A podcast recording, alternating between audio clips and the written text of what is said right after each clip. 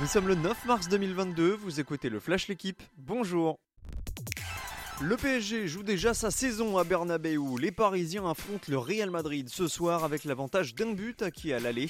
L'enjeu, une qualification pour les quarts de finale de la Ligue des Champions. Une élimination serait une désillusion pour le club de la capitale, tant cette C1 est primordiale aux yeux de Paris. Plus qu'un objectif, c'est une obsession. Après une finale perdue il y a deux ans et une demi l'an passé.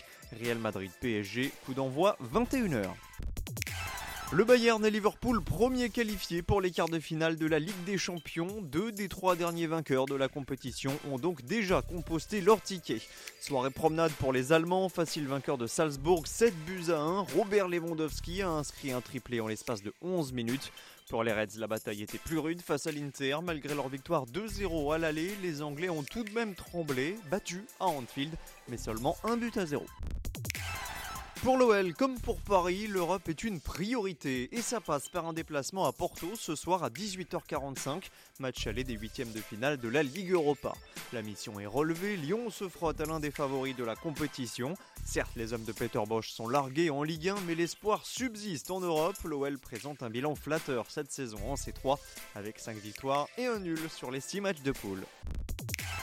Un ancien champion du monde lève les bras sur Paris-Nice. Mats Pedersen s'est imposé hier sur la troisième étape au sprint.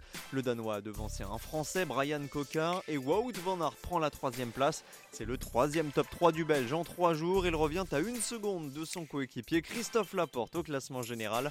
Le Français lui a chuté dans le final, mais reste en jaune un jour de plus avant le chrono du jour à Montluçon. Merci d'avoir écouté le Flash l'équipe. Bonne journée